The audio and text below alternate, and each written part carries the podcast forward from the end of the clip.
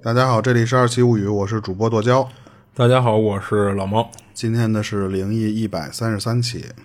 嗯，行，我那我先分享一个吧。你先来。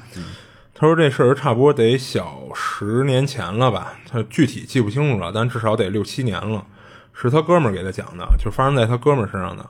就当时他哥们儿，咱就叫 A 了啊，在大学认识了一个叫小 H 的一女朋友。嗯，然后分享故事这哥们儿呢，那会儿本身已经有女朋友了，所以他们就从经常三人行变成了四人行了，就正好两对儿嘛。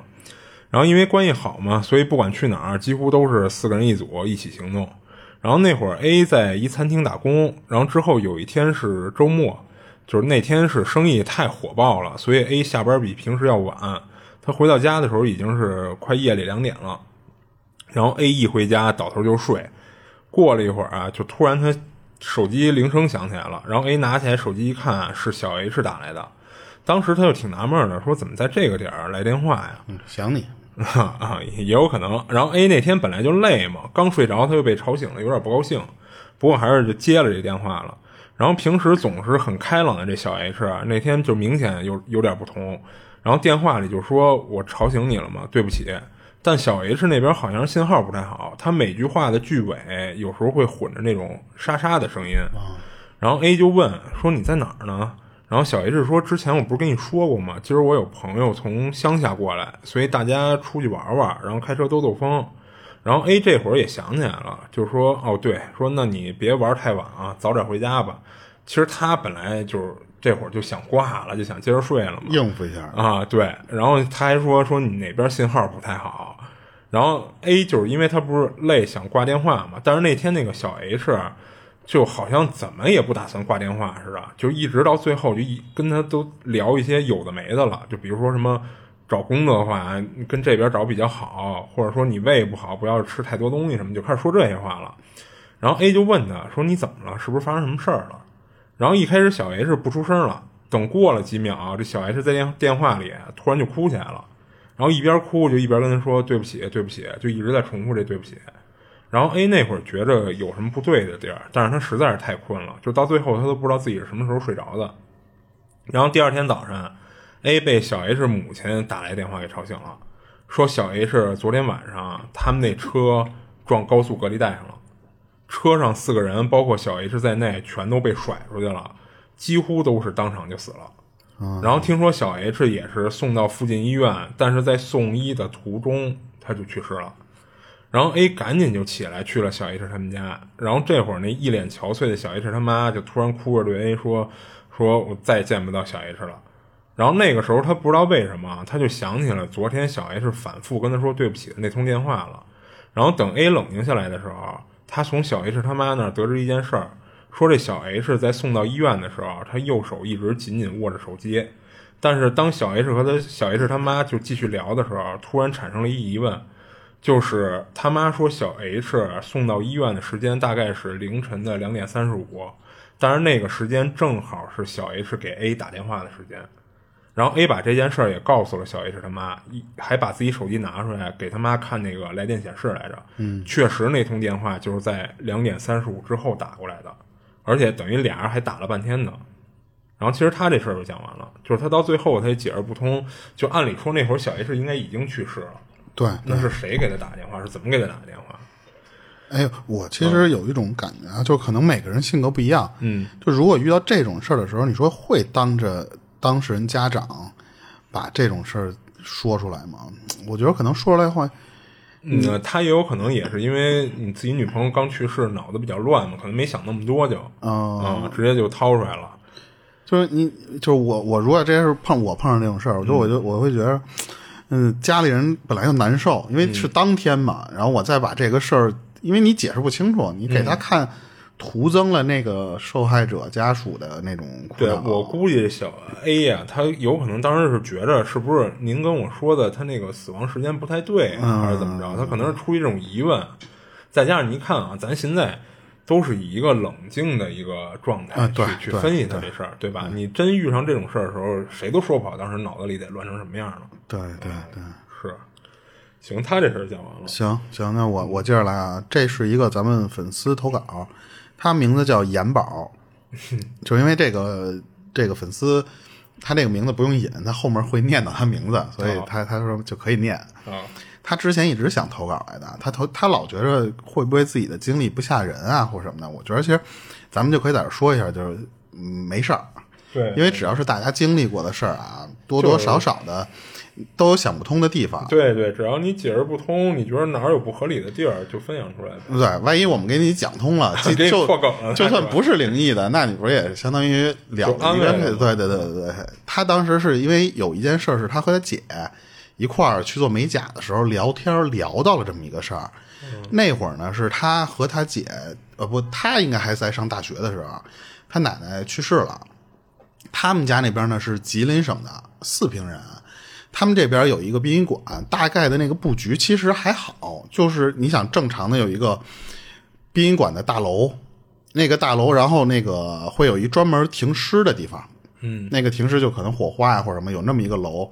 然后他他当时给我画了一个，就是那个楼前面有一花园花坛，嗯，那个花坛专门做的，据说是有点假，就是弄成了一个八卦，不叫应该叫太极的那个图案。哦，就是阴阳两个，然后中间有俩圆圆点，应该叫太极嘛。嗯，他就觉得那个东西可能是有点有点讲的。我觉得啊，说实话，就算咱们现在在说这种东西都是伪科学或什么的，那你说这种地方他为什么好多都会讲究一些东西？嗯，其实还是有有点论论调的。嗯，然后他就是为什么讲这个事儿，是因为他们当时住的那个地方其实就在殡仪馆旁边，就因为你你要办这个事儿的话，那个宾宾馆其实就相当于就是跟他是合作，或者说就是就专门对接你的，就是他们这事儿一天可能还办不完。因为他们要去殡仪馆守灵去。哦，当时就是为了方便，就晚上就住在那个殡仪馆旁边的这个宾馆里面了。而且这个宾馆为什么说就和殡殡仪馆的这个宾馆，他俩是一块儿的呢？他们俩在一个院儿里，属于一体的。嗯，当时他们住的是二楼，宾馆的那个二楼啊，嗯，正对着那个房间就是楼梯。那个房间里面是有四张床，它不是咱们以前想的那种，一进去就都非得是标间儿。你想，它相当于是为了给殡仪馆这些后就是后人给这个去世的人做一些什么，比方纪念守灵用的，它可能那个户型就会稍微有点区别。他那里边就是四张床，他呢和他大姑一个床，他二姑和他这个姐，就是他们俩聊天的这个姐是一张床，剩下呢就是他爸他妈睡一张床。进屋的右手边，因为四张床嘛，这么分完之后有一张床是空着的。他们就进去之后就都该办完该办的那事儿之后就该睡觉了。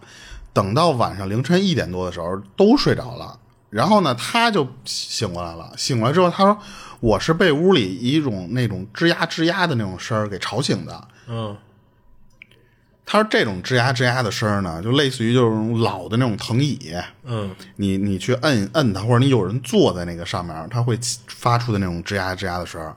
那个声儿不是特别大，也不是很明显，但是等他醒过来之后，他听这个声儿的时候，就感觉他说就是在他们这间屋子里发出来的，而且呢，那个声音是在动的，就是你感觉那个声儿就是开始的时候可能在门边儿，过一会儿他好像那个声儿就就就过来了，就忽远忽近的，就在这屋里这么来回转悠。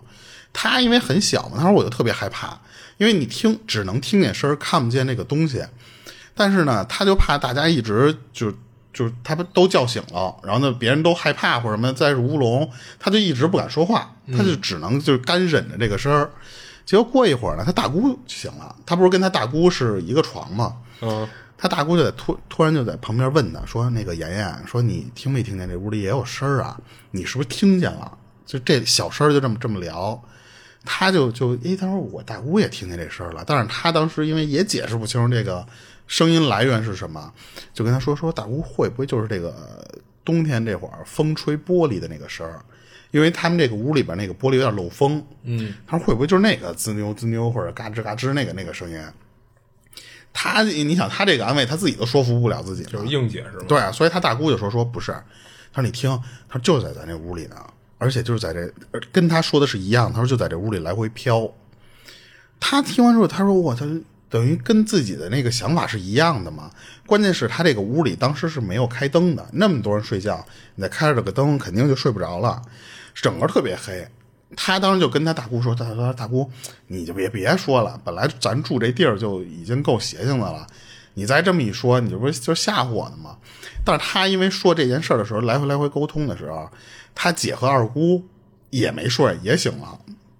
然后他二姑胆子属于那种特别大的人，听见他们在那聊这个事儿，他说他他说我二姑听见了，直接下床把灯给打开了。灯亮了以后呢，他说我们在屋里，就相当于这四个人都醒了，但是四个人都同时在这个亮了屋亮了灯的这个屋里，还能听见那个声儿。哦，但是那个声音吧，就是你四个人都来听的话，你就你你按道理来说是好定位的，但这四个人谁也说不好这个声音是从哪儿出来的。哦，等于就算他们开了灯，还是有。当时他们就说说就是就就很多人可能，比方说听众或什么的，觉得说你有这点声儿有什么可怕的？但是他咱们这个粉丝眼宝他说说，就是如果当时你在那个环境里面，你就会觉得有一种莫名的诡异。本来这个地方就挨着殡仪馆，嗯，你再加上四个人醒了，四个就是刨去他俩这个年轻点的。俩成年人都觉得这个事儿不正常的时候，你那个氛围就特别奇怪。他们他说就最关键的是啊，他说还能听见隔壁他们辽源的那边的亲戚来打麻来来这边也守灵嘛，人家那边打麻将。嗯，他说就那个声音就都你都能听得非常清楚。就是按道理来说，如果要是别的屋的声音的话，他不应该是在这屋里动。你你比方说这个吱呀吱呀的声是那打麻将那屋的声，他那应该是同样飘渺，同样你能确定方位的声儿。但是就奇了怪了，就是那边的那个声音是能辨别出来从哪个方向发过来的，这个椅子就不行。然后他们就开始说不行，这个这个得找找，说看看是这屋里哪儿有，就比方闹老鼠啊或者什么的那个声儿，要不就是那个床板，你比方说俩人睡这个床板，你一挪，那个床板咯吱咯吱响，都翻遍了，都摁了摁，发现都不是。这个时候他姐就突然就把他爸给弄醒了，就是咱们这严宝他爸，嗯，跟他说说老舅，说你赶紧下楼去找我爸去，就是他他他姐姐的爸，就是说你赶紧去找他去，因为他那个姐姐的爸，按道理来说，咱呃这严宝应该管人叫二姑父，嗯，为什么要找他？没让咱严宝的爸爸干这事儿，是因为他那个二姑父在他们家里是属于特别凶的那种人，就跟谁都不忿儿。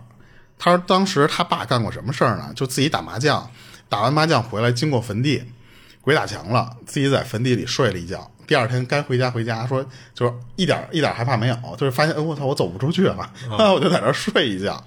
他是挺牛逼的啊，就就特别横的一个人。然后他爸也因为你也能听见那声嘛，就去下楼找去了。而且下楼就是去当时他奶奶停放遗体的那个地方。他那个二姑父人家在那儿守灵的嘛，就给叫上来了。叫上之后，他那个二姑父就说，就一进门就说什么声啊？当然我不会用东北话那种说啊，他说就是大概意思就是说什么声儿？他说我这他妈困着呢，说说什么声儿？结果就。所有人在那屋里，所有人都说，就是他二姑父进来的一瞬间，那个声音就戛然而止，哦，特别厉害。而且他说，当时所有人都没有想到就这么管用。他他后来为什么能想到这事儿，就是因为后来他和他姐做美甲的时候聊，又无意中聊起当时那个事儿来了，以为这个事儿都是当年的错觉，或者说可能那个时候太小什么的。但是这俩一对，说这件事儿就是当时都发生过，而且都互相就这么多年。也没有机会好好聊到底当时是一个什么情况。当时他们就说说，他这个二姑父特别厉害的一点什么呀？就是那屋不是空了一张床吗？他那二姑父可能路上就已经知道这屋里发生这种奇怪的事儿了。本来就没好气儿，家里你想家失去亲人了嘛？进来之后说直接就在那个张空的那个床上，直接就躺在那张床上了。就说他说就是那种什么事儿什么事儿就在那喊，其实不是冲他们，就是冲屋里那人喊，说什么事儿什么事儿，就喊完那句话瞬间好使。他说就碰见过这么一个事儿哦，那不就典型的神鬼怕恶人那个吗？啊，就是我当时其实想的是什么呀？就是你想他们都空了一张床，嗯，就是按道理来说，如果你要是把这张床给占上，会不会好点儿？哦，会不会就因为他空了那张床，然后那张床有别的东西？你想，你又是在殡仪馆的那个院儿里边住的宾馆，嗯，那个里边但凡要有一些孤魂野鬼啊或者什么的。那相当于就是把那种就在那张床那个屋屋里来回这么溜达。你要是正好哦，我觉得可能他为什么没睡那张床，可能就是因为他们守夜就来回得替嘛。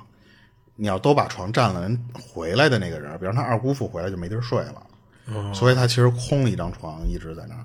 哦，对，他这事儿其实就分享完了。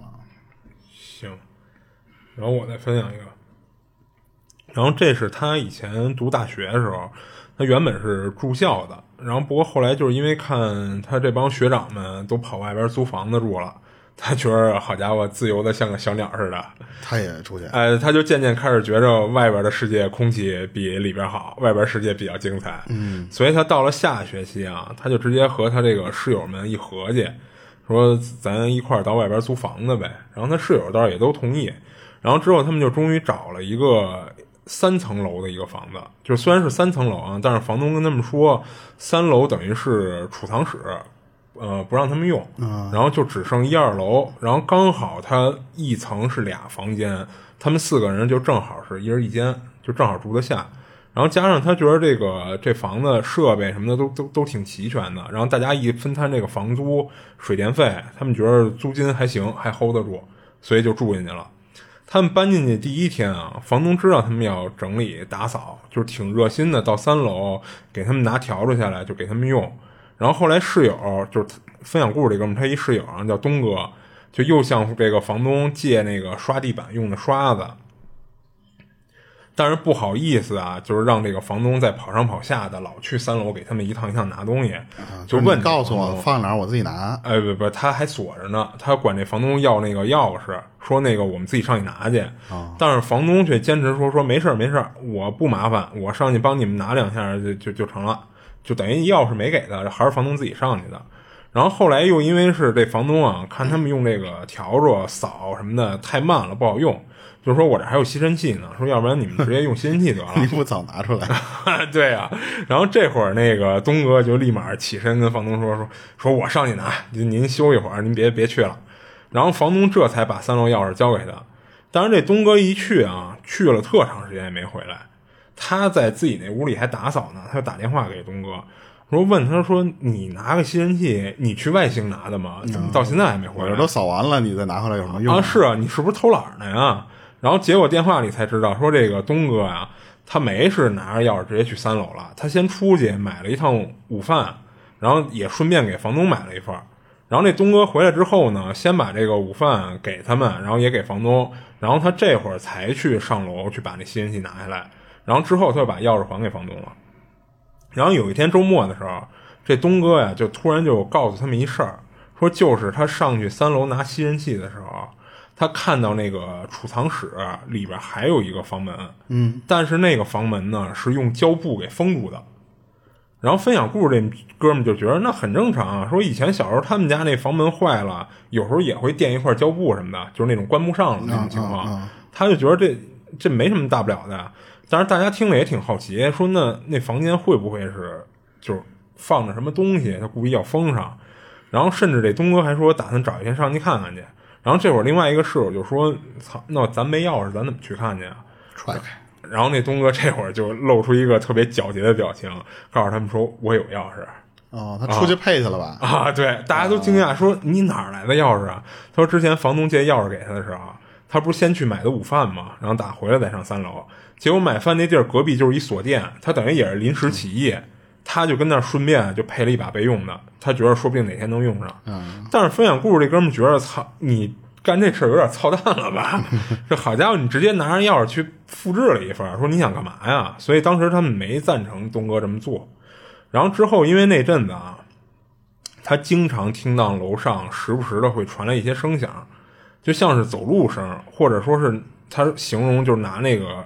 装满东西的袋子跟地上拖行，发出那种擦擦擦的那种声音，然后就好像是楼上有人住似的。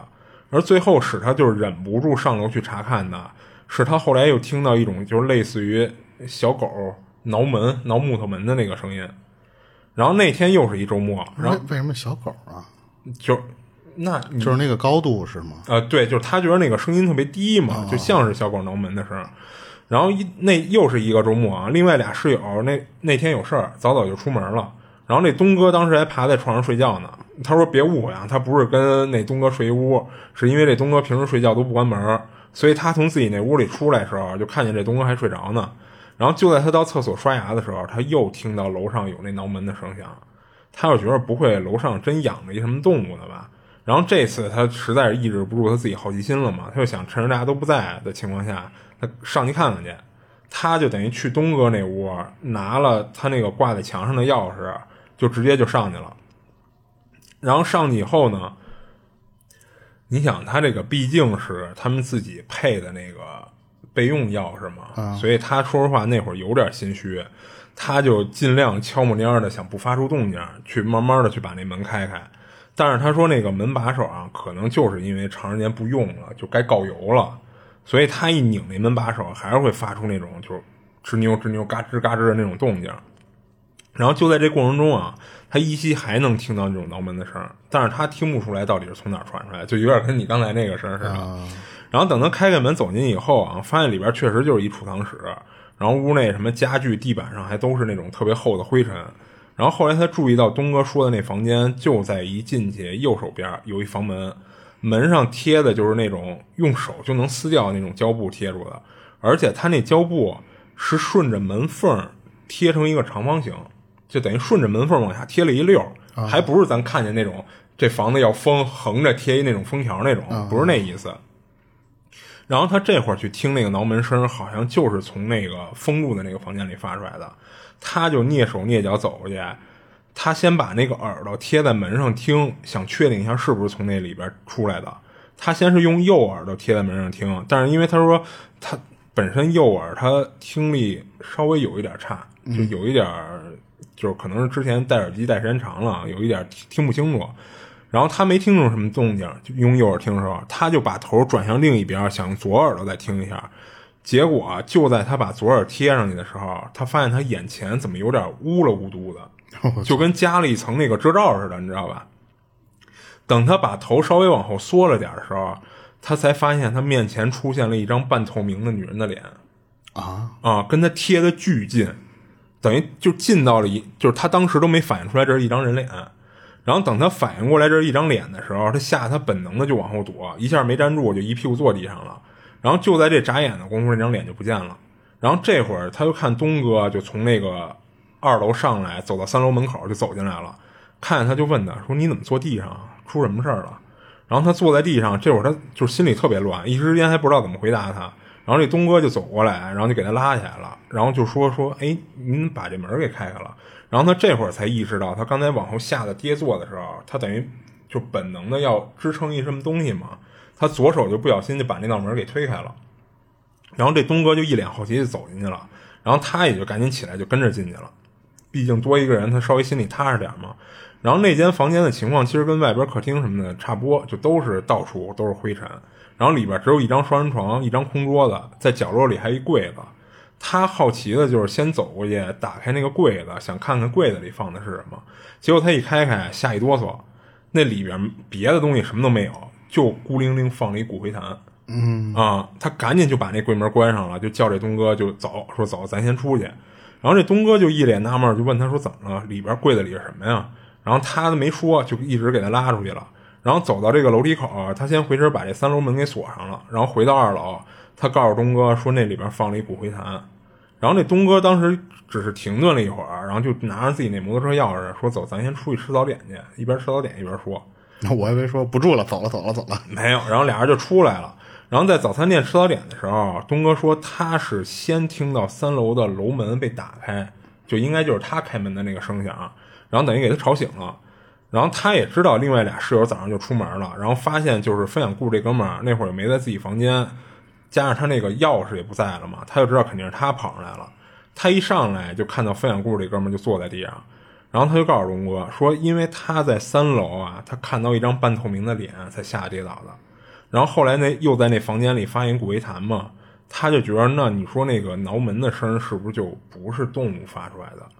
然后之后，他和这个东哥讨论了一下，决定吃完早点后啊，咱回三楼，咱把那个封的那个胶布给人贴回去，然后在门口给人道个歉。最后他们确实是干了这么一事儿啊。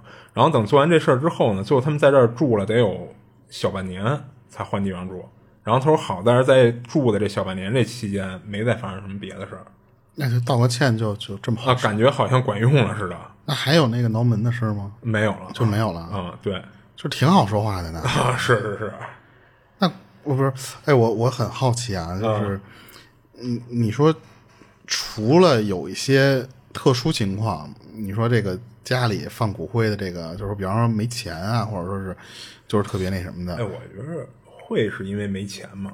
就是所以我说除了这种特殊情况啊，嗯就是你没有下葬的那个，你租墓地你不也得花钱的吗？嫌贵嗯对对对，除了这种情况下以外啊，你正常情况下其实你可以，嗯，就是就算没钱，你可以比方说找一个山上埋给了，埋了是吧对对对，然后你要当然可能特别老的那一辈的人会有这种习俗，但是咱们现在的人，嗯，没有钱或者说就是就就就说实话，就往山上一弄就可以了，我觉得，哎也除非你是对这个人有执念，呃，但你说会不会？我不清楚啊，会不会还有一些地儿会有这种习俗？就是他，比如说，虽然现在都走火化嘛，火化完了，他可能会把那个骨灰盒放家里，存家里。我不知道会不会有地儿还有这种习俗啊？呃，就不是习俗，就现在只要你火化了，剩那骨灰盒，人家其实不管你放哪儿的。啊，对啊，是人家肯定不管你放哪儿啊。对，所以就是不用习俗的，就是就看你自己愿不愿意了。就比方说，啊不是我就是不舍得这个，比方说他闺女，这是房东对的闺女，对，我觉得不舍得这种是一个小概率事件。我说会不会，比如说有一些那个村儿啊、镇啊，他们就习惯说把家里的这个家人的骨灰还放回自己家里，比如说专门找一地儿放一类的。啊我说不知道会不会有地儿有这种讲究。啊。啊，不过你说挠门的那个事儿，嗯上次我不是在节目里说赶上一些风大的时候，我就坐这个门后边换鞋，嗯，我听见我们家那个门，哦就是在我的那个脸的高度，在对那儿啊对啊砰砰砰几声，嗯，然后在那个粉丝在底下留言说别别解释了，说那就是鬼，说说你见过哪个风吹的那个还专挑高度来给你击打那个门的那个位置？对对，之前我也看见一粉丝说来着，说那个剁椒老是能安慰自己。我说那你不安慰自己怎么办呀？对啊，我是我跟他说了，我说你他要不安慰自己，那你说这怎么弄？对啊，这这咱那粉丝也是在那个平台底下留言说就就是就是，你就别别别老骗自己。你这讲完了，我就讲了，我 我我这儿有一个还是粉丝的，他那个网名叫，嗯、我不会发音，我就直接念吧，就是 R U N E，嗯，这么粉丝。然后他当时是因为听咱们以前灵异的故事的时候，有两个日本的事件，他就突然想起自己也在东京那边碰到过一个挺离奇的事儿。哦那会儿是二零一七年。他们一家子人都去东京去玩儿去，就旅游还是。嗯，那会儿他闺女才三岁，他们自己这一家子人嘛，就觉得说不抱团了，自己玩儿就可以了，自己安排路线，自己玩的顺一点，而且又没有那堆消费。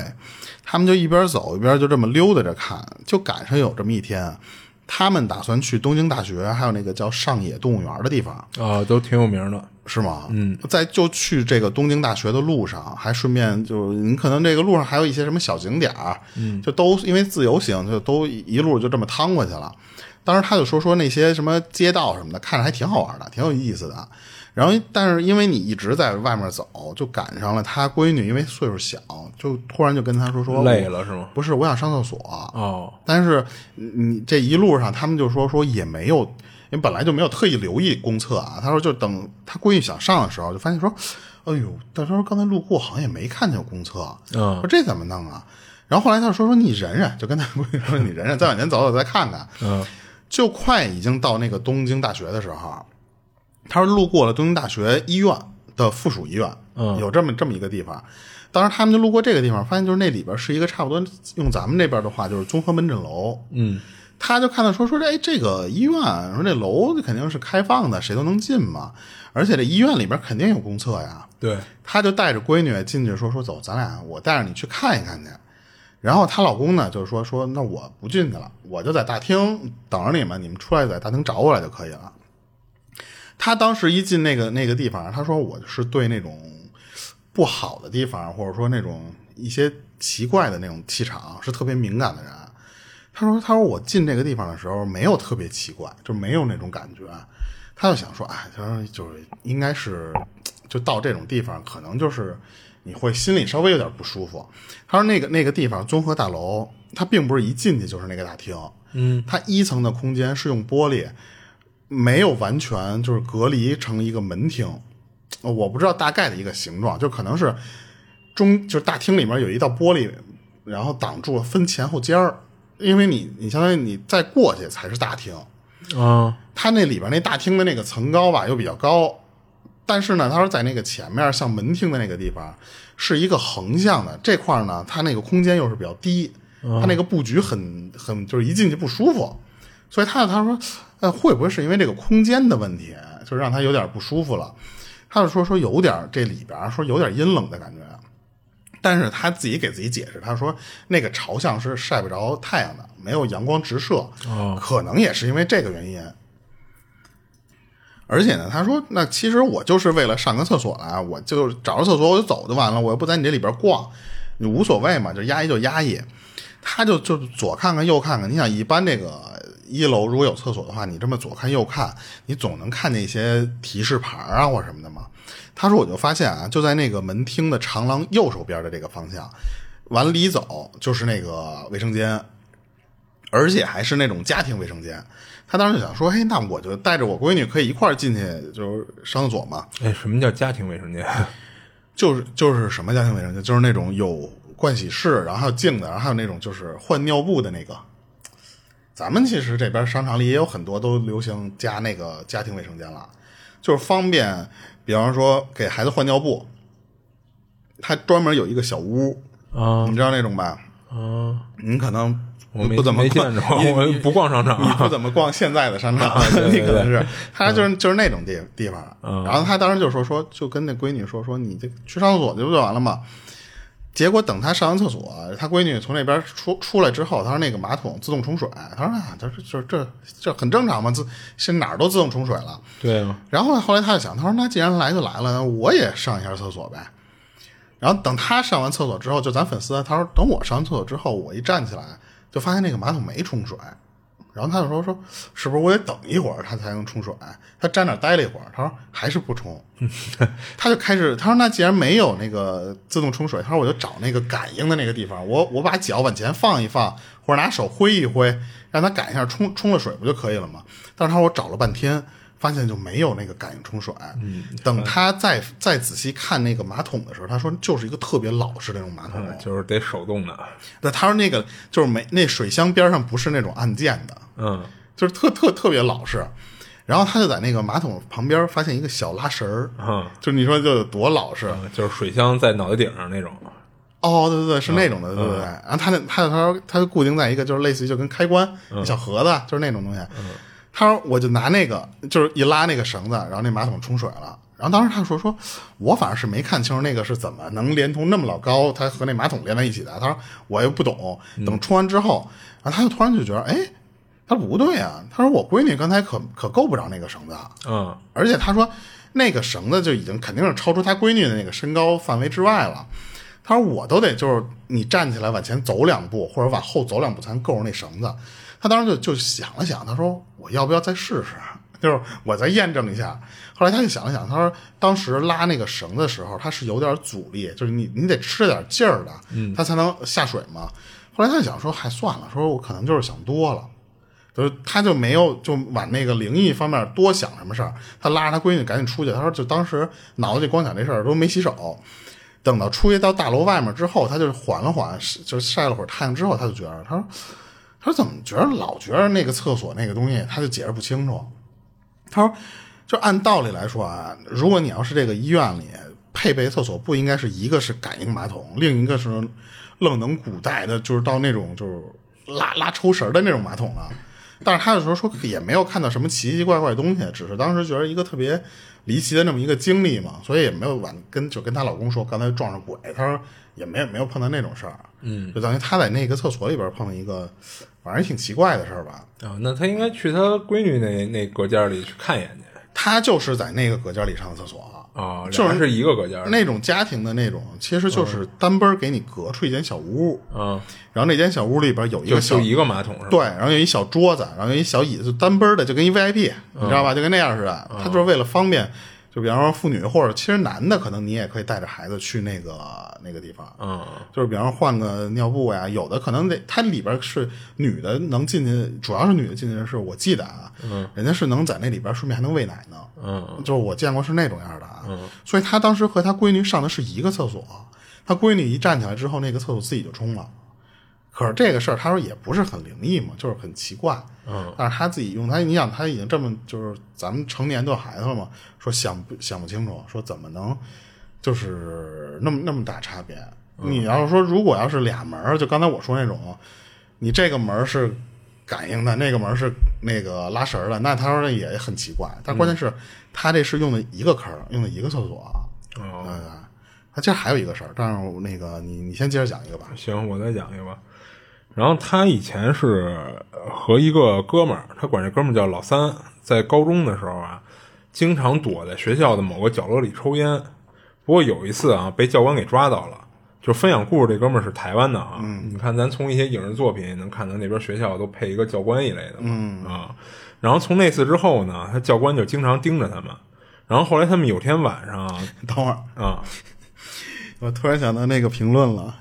什么评论？就是呃，在这个地方一定要解释一下啊，就是我我们有时候听那个，因为我们现在就是你可能还好，因为我现在没有孩子，我没有接触到现在学校的环境，没准咱这边现在也是配教官，咱不要瞎说，到时候又又有粉丝啊说你怎么就侮辱那人什么，就说别人好，就是有时候我们是因为没经历到这些事儿，我们那个年代没有教官，就可能比方说像台湾那边他有，我们就当成一个稀奇事儿来说出来了。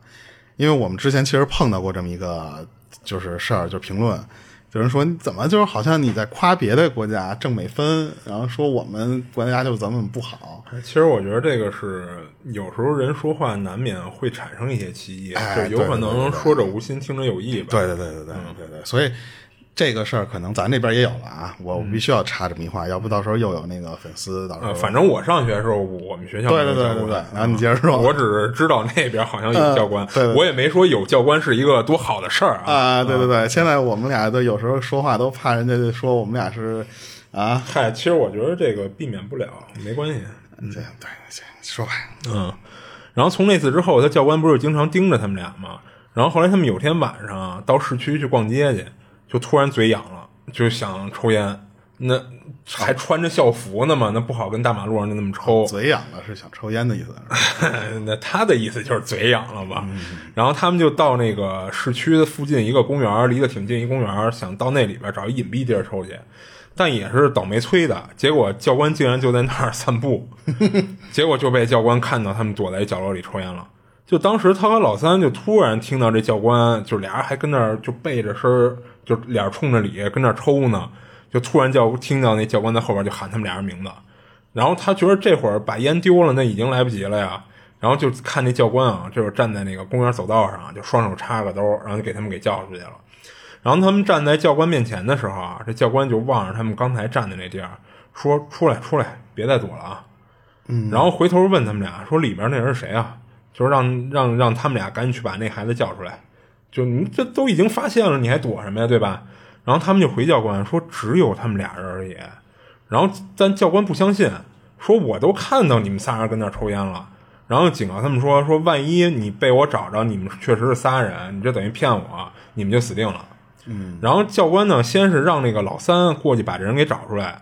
那他们本身就是俩人抽烟嘛，所以老三就理所当然就等于走了个形式，就回来说没人，就我们俩。然后教官就说：“行，逞英雄，包庇他是吧？”不可能，你都叫老三，跟这有什么关系、啊？然后这教官就说：“礼拜一让你们家长来学校一趟。”然后这一下老三脸都绿了，就他就不断的就澄清说：“真的只有他们俩人。”然后教官就不听他们解解释，然后又再次叫分享故事这哥们儿说：“去，你去，你去把人给给我给我拽出来。”嗯。但是因为刚刚他们本身就是只有俩人，没其他人，他无奈之下他也是装模作样过去绕了一圈。结果啊，他过去的时候发现刚才他们抽烟的那那地儿边上本来有一个小的灌木丛，他这会儿再去，突然发现上面有一脑袋。啊。因为他脑袋以下整个都被这个灌木丛给遮挡着，所以他也不知道是说这光有一脑袋呀，还是说也有身体。然后他当时就看见那脑袋就两眼亮的跟只猫似的，你知道吗？就夜里会发光那种，就给他吓得浑身发抖，转身就跑。他一边跑就一边就大喊说里边有鬼。然后那老三和教官见他向就是向他们俩冲过来嘛，老三第一个转身先跑。然后让他没想到的是啊，这教官也一脸慌张的转身就跟着这老三跑了。他不知道为什么，他竟然在看到这一幕后，觉着傻眼要多于害怕。嗯，就是他没想那教官也会干这事儿。然后他们跑了一段距离之后啊，那教官突然就停下来了，然后就有点琢磨过味儿了，哎，有点羞愧，又又有点那种故作镇定的样子，就结结巴巴就重复说说什什么情况？你们跑什么呢？说你们乱七八糟想吓唬我是吧？就故意想把这事儿给糊弄过去是不是？然后他马上回答说没有，是真的，怪丢人的啊！说我真看到鬼了。然后教官听他们说，就说行行，先赶快离开吧。然后就带他们走出公园了。然后后来其实就教育他们俩一顿，就给他们俩放了。然后礼拜一早上呢，他们在学校看到教官的时候，他发现这教官就是脸色煞白，然后走路呢也有点那种就是心不在焉。有好几次他走着走着踢到东西了，或者踩空了，还差点摔一跟头。他和老三都觉得说这教官是不是生病了呀？就跑上前去就问他说：“您怎么样？您是不是病了呀？”然后教官说：“说没事没事我只是昨晚上休息不够。”然后他说：“这教官啊，虽然在学校是一倍儿严肃的人，但是这教官其实人特别好，就真是和这帮学生们就做朋友。就除非学生真的是做了一些很过分的事儿，否则他从来不会真的请家长来学校。然后体育课到操场运动的时候，他还看到那教官啊，就独自坐在操场的观众席上。”捂着脑袋，就好像在什么忍受极大痛苦似的，有时还自言自语。然后，就算他们在操操场上大声喊那教官，那教官也都不搭理他们。然后，同时他们也发现啊，这教官怎么最近这段时间变得有点越来越神秘了？就平时放学的时间点儿，他们都能看到这教官在他们学校周围巡视的这个身影。可是自那天之后啊，这教官都是放了学就急匆匆的就离开了。嗯嗯，好像有什么要紧事要去办似的，也不与其他老师交流。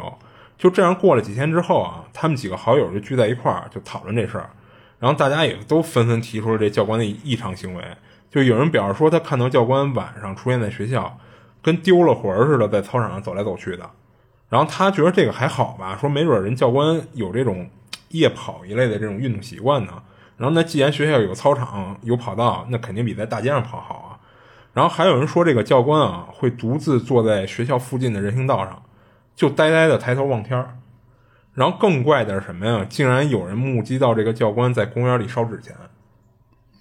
然后当他得知这些消息的时候啊，在好奇的驱使下，他决定和这个老三今儿晚上咱偷偷跟踪观察一下这教官。然后那天晚上，他们躲在学校操场的角落，一直等到那教官的身影出现以后，看到他确实是独自一人在操场上这么着溜达来溜达去，看起来确实好像是有点就像在散步似的。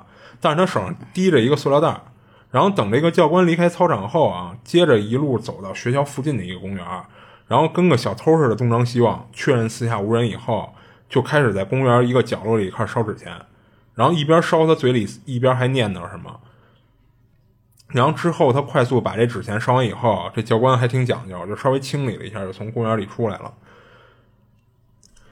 但如果说他烧纸钱这事儿和当时他们在市区的那个公园，就是他看到那脑袋那事儿是有关系的，那按理说这教官不应该在市区那公园烧吗？不应该在他们学校的公园烧，对吧？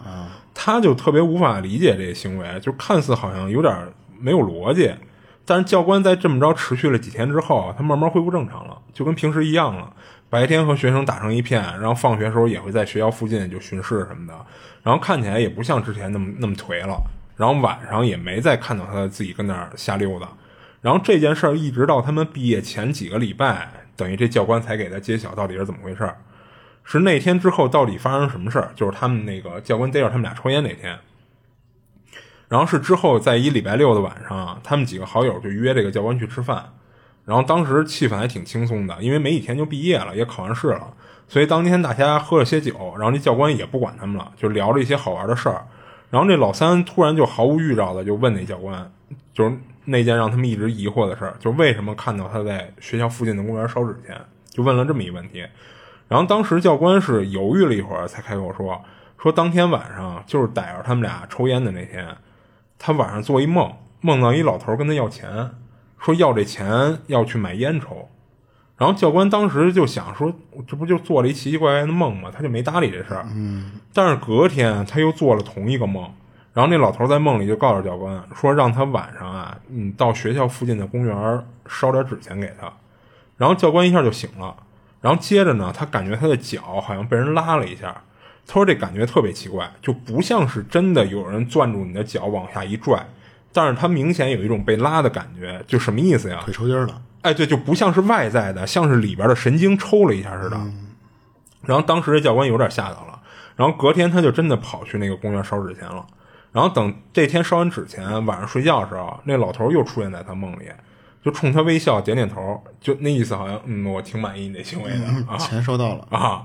然后最后一次啊，教官最后一次梦到这老老头的时候，老头就跟他说说不用再烧了。然后说完，那老头转身就走了。等那个梦里那老头走了以后，他这会儿发现他在梦里看到这个场景，就是那天逮着他们抽烟的那个公园。嗯啊，就那个场景，然后接着他就醒了，等于这就是教官之前这几天就为什么那么不正常的原因，就等于他梦到那么一老头嘛。不是，那他没说为什么要去别的公园啊？啊，对啊，不知道啊，这没有解释啊，他也不知道。其实这教官自己也不知道。然后最让他想不通的是什么呀？说那老头为什么没找他跟这个老三？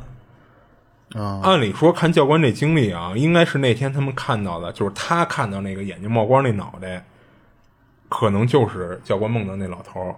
但是他就想明白，为什么说那老头不说托梦给他或者托梦给老三烧纸钱，而是托给那教官了？我以为那个教官自己回去找去了呢。没有没有，那教官肯定没自己回去找。那一看那老头够厉害的，就是目光如炬，夜明火眼金睛。啊，夜明的这个眼睛。啊，可那我就不明白啊，就是你如果要是想烧钱的话，嗯。就是咱们不是说过有一些烧纸会有一个习俗，就是你在烧的时候，你拿出一部分来放在那个圈儿外面，嗯，然后那个那一部分不是给你想烧的那个人的，是相当于给过路的小鬼儿。对对对对，就他们其实是有一些来钱的路数，嗯，而且你看他也是相当于是在那跟蹭蹭烟抽似的，啊，对对对，对吧？然后就好像就是分享故事这俩哥们儿抽烟的时候给招来了。嗯，就是我感觉就是你在那边好像过得也还行，然后你就突然有一天就撞上我了，然后你得让我给你烧点钱去，不烧这钱我天天让你梦见我。就有点霸道，就前面不讲理。对，前面你感觉这个人还挺随和，就是嗯我能捡点，我能蹭点烟抽，然后还挺能满足的。还就你那天来了，不行了，我这突然就不讲道理了，我得让你给我烧点钱。就那这个教官也有点太惨了啊，就是说白了，就是老头儿有点不讲理了。啊！对啊，就是我也没招你啊，对？关键是这教官从始至终其实他就没看见那个。你要说看见也是分享故事这哥们儿看见了，嗯，所以他也想明白为为什么那老头儿不找他们。我当时觉得那个老三可能也看见了，然后装了个傻，哦，转一圈没看见，那可够孙子的啊！我什么都不知道，然后出来了。啊，那可够孙子的，因为你想，他是先去那儿溜达一圈回来，对吧？嗯，那没提没提醒分享故事这哥们儿，而且你想，那个教官也能看见，他也能看见，那为什么老三看不见啊？我觉得老三可能也看见了，没有，教官没看见，教官看见那里边有三个人抽烟啊，哦，对对对对对，对不对啊？所以所以他看见了，那教官看见了，为什么老三看不见呢？所以我估计老三可能也看见了，装了个傻，哦，那真孙子啊！心心心机婊，这就是啊。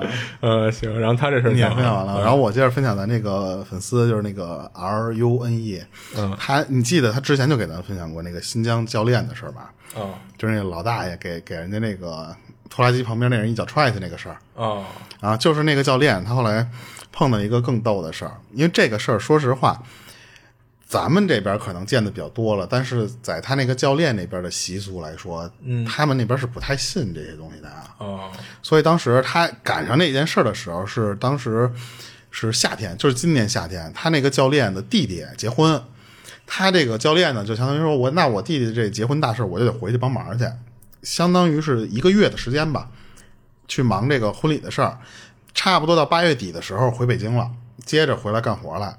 这期间，他说就是那个教练在北京租的房子一直就空着。你想那会儿八月底，再往前就是他走之前的那段时间，就是应该差不多七月份的时间。嗯然后那段时间是什么时候呢？就是咱们老说那个鬼门开的那段时间了。后来他等到见到这个教练的时候，那教练就跟他说：“他说我后来从我老家回来以后呢，他说就我老感觉我在这这家里待着不舒服，就就这么出去一趟回来，这个家就待着。他说就是那种睡不踏实觉，然后晚上要不就睡不着，要不就是你睡觉的时候，这人总觉着睡的这个觉不舒服。他说就有一天上课的时候，这俩人就聊天嘛，就咱这粉丝和这教练聊天。他说就是当时跟他说的时候是八月二十九号，他记那天记得特别清楚，因为他说就是八月三十号，就是当时咱们音里说的那个中元节了。他就听他那个反应，他就咱粉丝啊，他说就听那个说你这经历那不就是闹闹鬼了吗？嗯，当然他就是人那边的教练不说嘛，习俗这种事儿，他说就是说只当一个自己解释不清楚的事儿在跟他聊。因为人家那边信仰的好像是没有鬼啊，或者说什么的那那种经历嘛，所以他们就就聊聊着聊着，他就说说那个你这个可能就是有点儿，就那方面，就是但是你不是不信吗。嗯。后来他呢，他就说，就这教练他他说就是回来北京这几天，他说我就这个觉就睡不好。你说这个是不是有点什么类似于就是那种解释不清楚的事儿？他还自己看宽慰自己，他说我啊，他说我睡觉的时候我喜欢开着空调，而且呢我开空调吧，我我得盖一个。薄毯子，嗯，他说当时就觉得特别不舒服，然后就就是睡觉的时候不是很难入睡，或者说你入睡就特别难受嘛。他说我经常就是到凌晨一两点的时候才能睡着，早晨醒来之后呢，这一晚上的觉跟没睡一样。而且他说这个房子我也不是说刚搬进来，就这教练他说我租这个房子租了很长时间，好几年了。他说一直就没发生过这种事儿，结果就是到二十七号晚上。他好不容易就睡着了，睡睡熟期间，他不是盖着那个毯子吗？嗯，他就感觉啊他说有一个滑滑的、凉凉的东西碰上他脚了，然后呢，顺着他那个小腿，就是往上，就是在在爬，在蹭。啊，那不就像有一条蛇似的？对，他就觉得像一条蛇，因为这个教练他自己他说特别怕蛇。嗯，那本来就睡的那那么不踏实，他说就一下那个反应就给我弄醒了。醒了之后，第一反应就是说我在那个被子里就乱抓，就是你你能想想象的那个反应吗？就是这个人的机警程度确实是够的，但是在你不知道是什么东西的时候，你感觉可能是条蛇。他说我就直接就就把手伸到那个被子里，这么这么这么摸那个那个东西去。他说我就这么抓了一会儿。就感觉啊，他说我就把那个东西就完全已经罩在我那个毯子里边了，就给裹住了，隔着那个毯子去抓那个。他把那个毯子一收口，嗯，就跟拿一麻袋似的，就这么给拎起来了，嗯。而而这另一就这这只手抓这个口袋，然后不是麻袋，这只手去摸手机去，他想看看说是不是家里进蛇了，他想拿那个手机照个亮，然后他拿那手机摁亮屏幕之后，他说就远远的把那个。就那个就是胳膊伸直了，就因为怕那万一真是蛇，你一抖开这个就往自己身上爬嘛。他说我就把胳膊伸特远，然后把那个单子就那个毯子一抖。嗯，他说如果要真是条蛇的话，我就最起码把它往远处抖嘛，别落我自己身上。但是他就是抖的这一瞬间，那个床单是空的，不是床单，就是那个毯子是空的。然后他他说那难道没包住这个这条蛇吗？他就马上去看他自己那个床，他说床上也没有。哎，他说那就奇怪了，他说。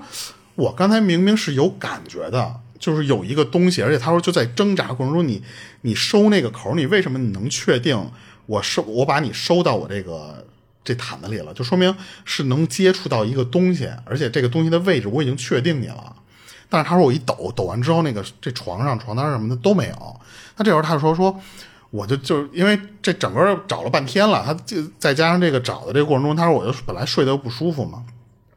他说：“我突然就特别累，我就坐在床下面，然后靠着茶几就这么坐着，然后看了一眼手机，说：‘我操，三点多，说这个点了。’他就靠着那茶几坐上缓了一会儿，那个茶几就在床前面的那个位置。然后他说就休休息了这么一会儿吧。他说：‘那我接着回去睡去吧，我不能一直靠着那茶几啊。’他就爬起来，爬上床看了一眼手机，他说：‘哦，他说五点多了，他这时间不对啊。’他说：‘我就靠这一会儿，我也没睡着，就怎么就变成五点多了？除非就是什么呀？’他说。”那只有我在那个那个状态下太累了，真的睡过去了。然后他想，他说算了，他说就那那已经五点多，那我还能怎么着啊？他就他就当时就想说，我就接着睡呗。然后呢，就该起来起来，第二天该上班上班，该因为他不是教练嘛，就还得上班训练这些东西。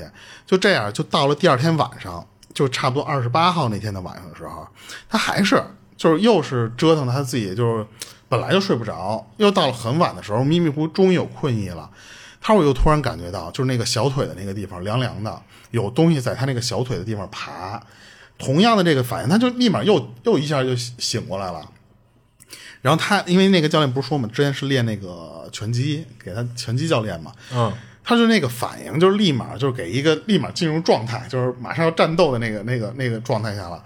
他就当时就感觉和那个床单，他又同样是做这个动作，他想抓那条蛇去。”他说我在做这个挣扎或者想抓这条蛇的时候，我明显感觉到我碰到那个蛇了，而且他就在这么这么来回这么这么去抓，在乱弄的时候，他就感觉他已经制住那个蛇了，然后他就赶紧把那个蛇又罩在毯子里边，摁在床上，就摁住了。你想这个时候他已经非常确定手里有一个东西了，然后他就又是就是很很小心的把那个毯子口慢慢一点一点收起来，最后又裹成一个袋儿那那种样，提了在手里。然后这次他说我就没拿手机去照亮去了，而是直接拿着这个毯子去摸他屋里的灯，把灯打开之后，他还是把那个毯子一抖，里边又是空的，还是什么都没有。他说这次他说我又懵了，他说不可能啊，他说我刚才还跟他就搏斗呢，还在就是有那个挣扎，我抓不住他到抓住他的那个那个过程中，然后他说我我就在屋里转，因为你想我那个如果毯子里没有，那他可能我昨天没没发现他躲在屋里的什么地方了。把屋里全扫了一圈他说我都已经趴在地上找了，就比方那个床底下有条缝儿，我都趴趴在地上去翻。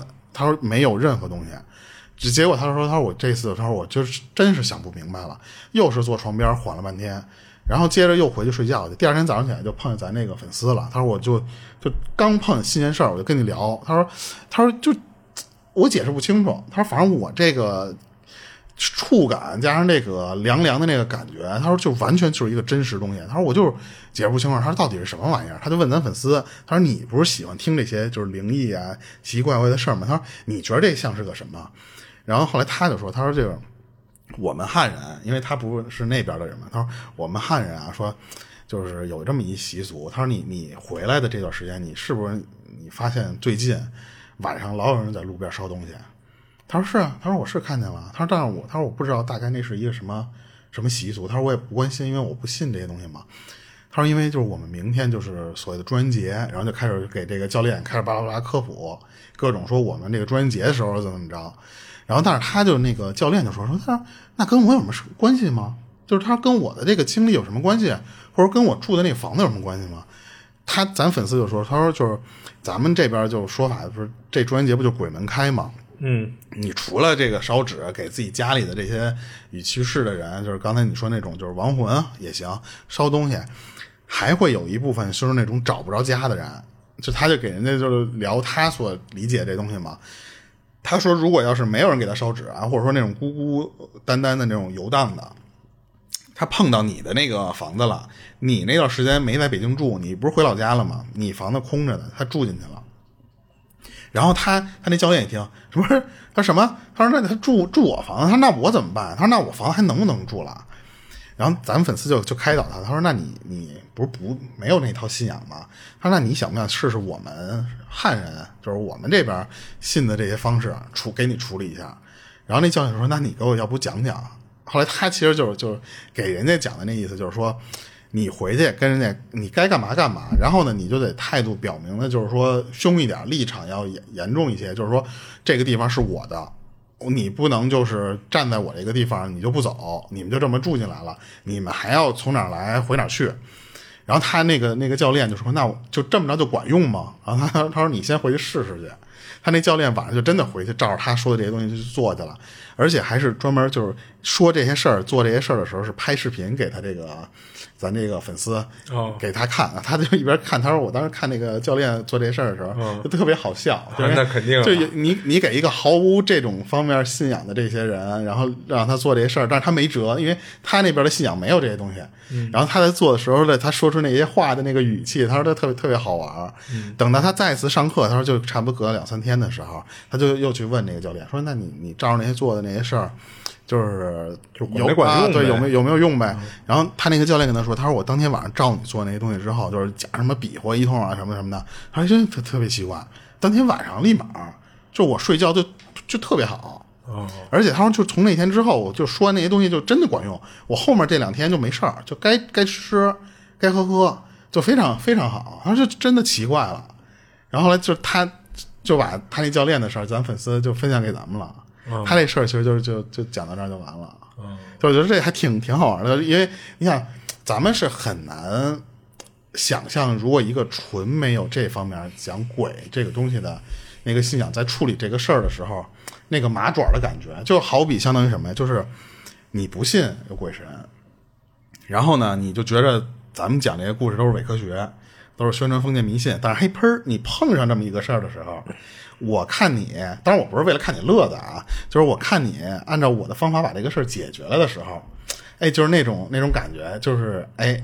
你看，这是不是对你的信仰稍微有一点点小崩塌？就是当然，当然不还不是看乐子啊！我说，我一定要说明白，就我不是看乐子。对对对，就我觉得当时他那个教练还挺好玩的，咱那个粉丝姐姐就当时给他教的这个方法还挺管用。其实他这方法说本质了，还是神鬼爬个人那套啊。但是我能想象到他那个教练可能装的是凶，因为他那个教练已经被折腾到那个程度，而且加上他已经两天。就是莫名其妙，他抓着那个东西，他看不见，他不知道那一什么东西的时候，他其实心里装的那个是是没底的，我觉得是，所以我觉得他那个状态我都能想象到，还挺好玩的。其实，嗯，但是你说，就算是有孤魂野鬼在那段时间住到他这个教练的屋里了，可是那个东西是什么呀？它不像是让你看到一个人影嗯。你看他教练形容很多次，就是像一个蛇从他脚底往上爬。你还记得咱之前讲过一个事儿，也是，就是有一哥们儿晚上晚上睡睡睡觉，他突然感觉他脚底下踩了一堆蛇啊，就是那种缠在一块儿的，滑滑腻腻的感觉，踩了一堆似的。咱之前讲过这么一个事儿啊，也是。我还真，所以你说他这个东西，就对我挺好奇的一点就是说，是每个人经历的这个东西可能都不一样，还是说他是有一个？统一的会不会是他主观性质啊？他想以什么方式展现就以什么方式展现的啊？不不知道了。但是你看啊，咱们北京，说实话，就是市里最起码你是看不见蛇的，除了就是人养。嗯嗯。其实北京的山里好像都没那么多蛇，可能都没有。嗯。就是如果要是你在北京里边，你突然看见一条蛇爬你屋里来了，说说实话。第一反应肯定就是谁家养的那个宠物蛇跑出来了，嗯，要不就很难解释，说怎么会有一个东西是个蛇的那种感觉，加上那个摁的时候是一条蛇在跟他搏斗，嗯，就是那你就很难解释了。所以当时你说他那个蛇的这个形象是怎么出来的，就很奇怪，是啊。然后咱们这个粉丝小姐姐两篇就都给念完了，对吧？行。然后我这其实还有一个啊，这他这个事儿就是很短，我直接就连着念下来吧，也是咱们粉丝投稿。他的名字叫安然，他是有一次和他三个同事来北京这边出差，公司呢给他安排了一个公寓式的酒酒店，我还这第一次听说就是公司会给安排这种酒店啊。嗯，然后其中一个那个同事呢，他说就是在北京这边有朋友，人家就没有住公司给安排的这个酒酒店，住朋友家去了。对，他就和另外一个较小点的这个就是岁数小点的这个同事，他俩人一块住。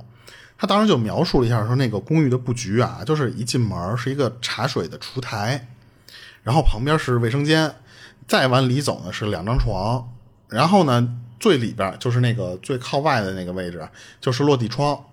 差不多就是这么一个布局，然后那个摆放的就是那个茶茶水茶桌什么的那些东西，整体的那个屋是一个长方形的这么一个布局。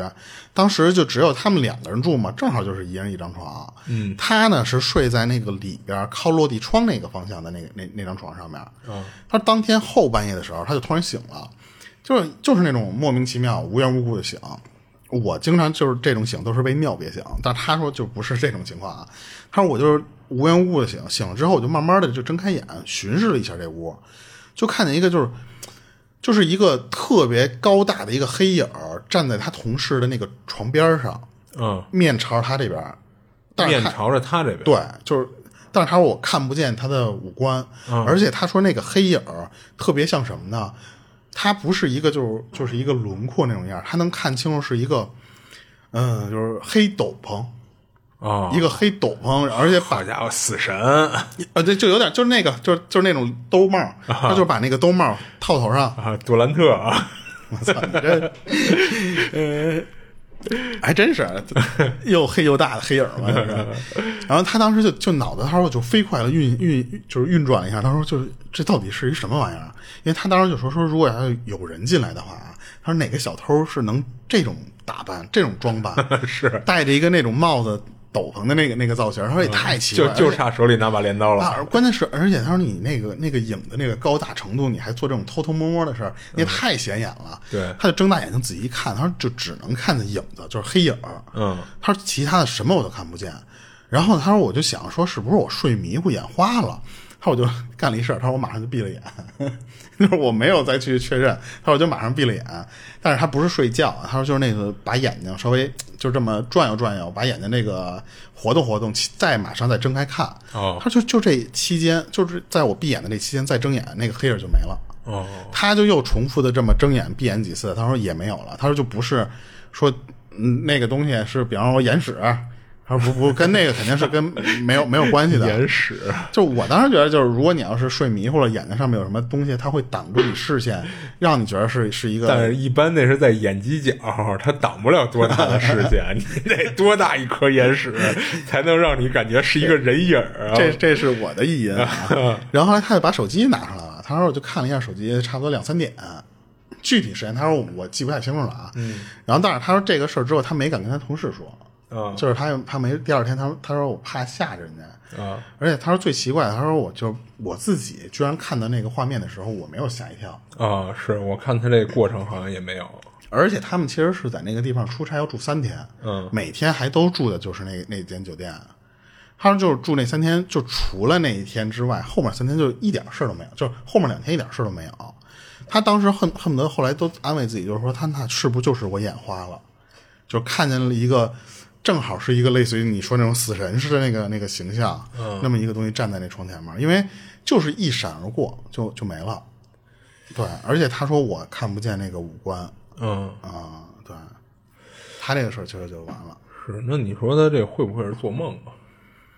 做梦，就是他可能压根儿就没醒过，在梦里觉得自己醒了一下，看见一东西，然后再看看手机，然后再接着睡，就都是在梦里的，稍微有点牵强啊，就强行解释，啊有点牵强。嗯。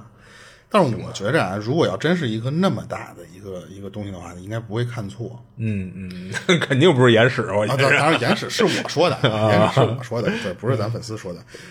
就是如果你要是看错了的话，比方说，就是你那个状态下光线不好，你可能就看某个地方，就比方说墙上突然会多一个点儿或什么的，可能你也不能出现那么大的一个人是形是。这样，就是一般要是看错啊，就是有可能你一眼看错，对吧？你第二眼再看的时候，你慢慢的你就明白是什么东西对对，导致你起码你第二眼你还能再看见那东西。哎，对对对对，他不会说看错了时候，第二眼再看见东西没了，那 那不叫看错。所以所以我为什么说是眼屎呢？就是因为他再一睁眼，那 眼屎蹭掉了。那这我好家伙瞎说的，我瞎说的。睡一宿那么大块眼屎，对对对，我这边都分享完了。啊行感谢咱们这几个粉丝的投稿啊！我这还有粉丝投稿呢啊啊！啊，就是这个这哥们儿也之前给咱投过，叫德山家康，但是他第一次投的时候好像是，呃，我没念他名字，因为当时我念我问他能不能说名的时候，他回复我的有点晚了，但那期节目已经录出来了。他说千万不要念，没 有没有，然后然后你给念出来了。没有，他说可以念，他叫德山家康啊、然后他实际上是在分享了一个他母亲的爷爷的事儿，他觉得还挺神奇的。是有一次听他母亲就说起他爷爷来，就是从一些只言片语中啊，他脑子里就出现了一个就是性子古怪的一个老中医，然后家教特别严，然后那种特别顽固、特别守旧，还有股子傲气的这么一个形象。尤其是脾气特别大。然后当时他们家里人还给他给他母亲那个爷爷起了一外号叫“活阎王我操！这他妈的，敢给自己家人起这么厉害的外号，”，就是证证明他呃他母亲这爷爷或者说他这个祖辈儿吧有点凶啊啊。然后这活阎王的爸爸呢，或者爷爷吧，就是因为他具体有点不可考了，就是有点不清楚了，是清代的秀才。然后不知道是不是在御医院任职啊？反正当时可能是借着职务之便，抄了一些，就抄了不少医书出来，从这个御医院。然后但是呢，他等于他这个活阎王的爷爷或者爸爸吧，就是他祖辈的祖辈儿，那会儿染上了大烟了。成瘾君子了，嗯，他没事儿的时候呢，他写那个字儿还非常清秀，就挺好看的。但是他烟瘾一犯了啊，这写的就非常潦草。那肯定的。啊，那你想沾了大烟这种东西，那最后其实就可以预想的结果就是家道中落了。然后后来回了山东老家了，就靠着他抄下来这些医书啊，他自学了一些中医，给人看病，也成了当时他老家那一带一个小有名气的一老中医。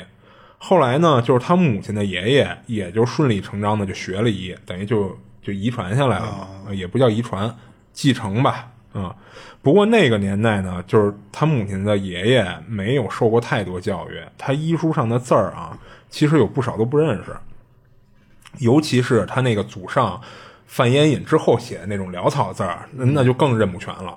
那遇到不认识的字儿呢，他就是他母亲这爷爷就会拿上一小包茶叶去问私塾先生，一包茶问一个字儿哦，啊，还挺贵的哈。一包茶里边是不是就一片茶叶？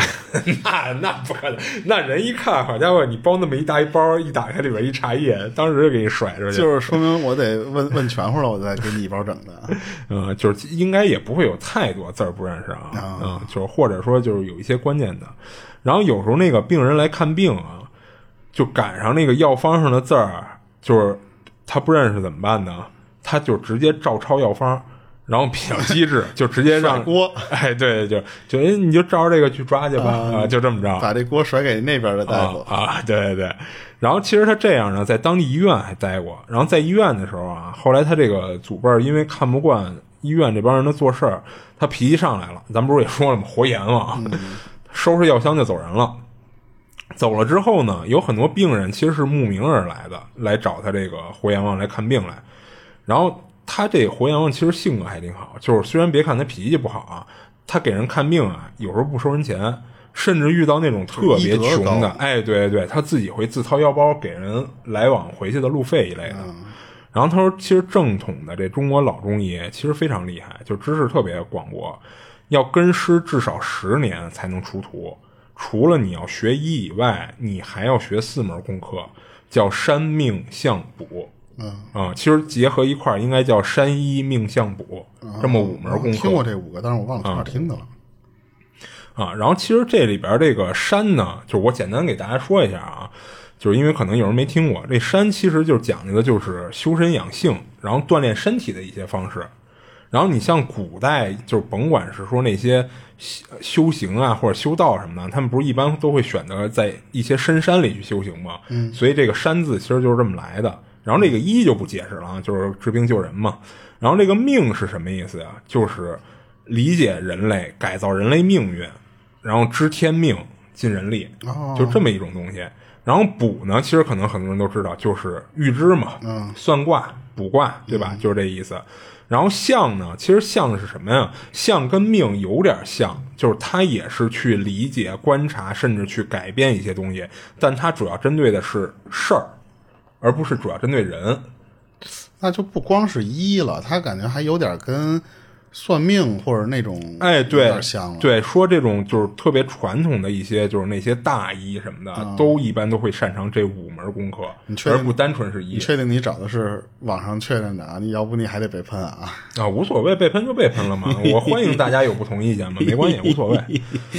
然后，但是他觉得他这个老祖宗就这活活阎王啊，他补的能力要比他医术还厉害啊。为什么这么说？就跟他后边这事儿有关。就有一天早上啊，他这个活阎王这老祖宗就出门去商店，然后没多久呢就回来了。回来以后脸色不太好，回到家呀就直接就拿起他那个算盘珠子，就是算盘，嗯，就开始算，就给自己算。然后他妈跟他说的是，当时拿出来是算盘珠啊，但他没经历这事儿，所以他不知道是不是那东西。然后算完以后呢，就突然就站起身，就把一桌子东西往地上一葫芦，往院里一摔。然后当时摔的那个珠子满院子都是，然后就开始大哭起来，然后嘴里就喃喃念叨，就是说完了完了，我这次死定了啊，啊！他给自己算，对，然后他母亲和一个舅舅呢，当时在屋里吓得不敢吱声。他姥姥在家呀，就过来就问说：“您这是怎么了呀？”然后这老祖宗也没说别的，就说：“你去出去把在外边外出的人全都叫回来。”然后后边就开始安排后事儿了，等于给自己安排后事儿。然后大家都不知道怎么回事儿，就过来问，但是谁问呢？这老祖宗都不说，也去也带着他去医院看了，也没查出什么病来。然后人医院其实就给输液嘛，说你是不是身体有一些炎症什么，就输这种液，或者说打葡萄糖一类的。然后这老祖宗呢，就一把就把管子给拔了，说回家，说这都没用，就别别白白浪费钱啊、嗯。然后这天开始到第八天，他这活阎王这老祖宗真就去世了。死的那天呢，他还吃了很多东西，就给所有人家里这帮亲戚看着都不像是一个垂死之人，就精神状态什么都没事儿。但是等就是突然的，他临死的时候就已经说不了话了。然后这帮家属们当时都在屋里陪着嘛，这老祖宗就招手就让他妈过去，然后用手摸了摸他妈头，他妈那会儿还特别小呢。然后就睁大着眼睛盯着他妈，好像是要说什么，但是说不出来。最后闭上眼就摆摆手说：“就算了算了。”那就急坏了啊！然后他最后就静静就等着时时辰到了嘛。然后到底是怎么回事呢？谁问等于都没说。但其实啊，和他妈的二姨说了，就是怎么说的？说那天他去商店，在店门口附近看见两个穿着官衣的跟那转悠。然后这老头啊，就这活阎王就说这俩呀，就是来抓他的，所以他死定了。哦，就第六感就知道这是冲他来的。哎，对，他就觉得这个说法有点太牵强了。为什么呀？就是他说为什么？你按理说啊，你大街上看见穿着官衣的，其实不奇怪，人可能执行公务或者怎么着办事儿呢，对不对？但是他说，除非当时这个老祖宗跟他二跟他妈的二姨说的这个所谓的穿着官衣的，不是咱正常理解的那个，嗯啊，他有可能是别的意思。然后，当然这里边这些道道就是他们这帮外行也就不懂了。然后从那天到去世的八天的时间里，就是他最后去世的时候是七十八岁。然后这老祖宗呢比较疼二女儿，他这二女儿其实就是他妈那二姨。然后估计是心里觉得对不起他，是怎么回事啊？是那个时候啊。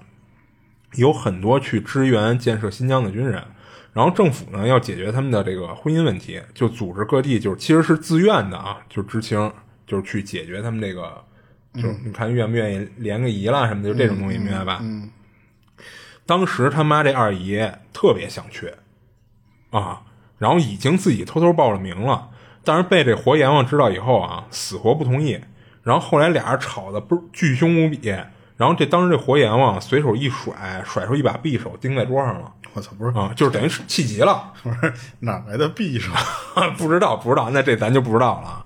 就反正说了句什么话，他们就是后来的人已经记不清楚了。反正那意思就是你看着办，你就不能去，就那意思啊。就是其实有点耍无赖了。哎，对对对对对，就拿这个父亲的这个对，就是我跟你讲理讲不清楚了，我就是不让你去，你就怎么着吧，就这意思。结果呢，他那个他妈这二姨这事儿等于就这么着就黄了，也没去成。然后后来他妈这二姨确实这辈子过得有点清苦，所以其实为了这事儿一直在埋怨这老头儿，所以等于闹了这么点小矛盾，就其实啊。然后他这事儿其实分享完了。哎，我其实，在之前网上就刷到过那种人说，但我不知道那个事儿是不是真的假的啊。就是说那个一个老中医让那个自己的徒弟摸自己的脉。嗯，然后那个徒弟摸不着，哦，最后那个老中医就说这这就是死脉，啊。啊，等于是最后还切身教学了一下，对对对，就是就看这种东西的时候，有时候你不不不知道它是真的假的，你知道吧？因为现在这个网上有时候为了写一些这种东西而写一些。但说实话，我还是比较相信咱中国有一些传统的东西会比较牛逼、比较厉害的，是不是？不过祝由术之前就有咱粉丝就说你们聊聊祝由术，但是因为我们实在不懂，不敢讲。然后就是瞎讲。我记得好像说的是祝由术还是什么，就是以前的各种术其实特别多，但是慢慢的一点一点流失啊，或者什么的。啊，前两天我看一个特别逗的一个新闻，是那个女孩十六岁。但是他已经是小有名气的一个，当然不能叫神医了，嗯，就小有名气的这么一个中医，但是只有十六岁。后来呢，那个人家采访呢，说为什么这十六岁就就管人家那什么，就是说你怎么就这么厉害？后来才发现，人家他爸就是医术就特别家呗，然后他爷爷就更厉害，他爷爷是在他们那边有有铜像。都有铜像的那种那种人，你知道吧？一名人，就是三代就这么传到他这儿。他，你想他十六岁，但是他肯定从很小的时候呃就开始接触这个，对，所以他可能就是，比方说，就是你们看的那些中药什么的，我小时候六岁的时候我就已经全接触了。对对对，有可能。所以他可能就是十六岁，但是他的这个工作经验已经十 十几年，你知道吧？就那种人，就比人接触的早，对，就真的是有那种。那你说。这算不算野路子？其实也不算野路子，啊因为人家算野路子人，但是人这叫根根正苗红，其实人家没有这相关这方面的文凭而已，但是啊人家的知识其实都是真真货真价实的。对他可能还不到岁数去获得这些文凭可能到那时候就直接签个字儿就给你一个得了。啊 那那应该也不至于啊。呃，瞎说瞎说啊。行，然后我这儿到这儿就完了。行然后就感谢今儿所有粉丝的投稿。对对对，然后我们这边其实就是粉丝最近集中投稿的时候，我们就集中先把粉丝的给念了，对，然后呢，感谢粉丝，然后别的没有了，就到这儿吧。嗯，行，这里是二七物语，我是主播剁椒，我是老猫，下期见。下期见。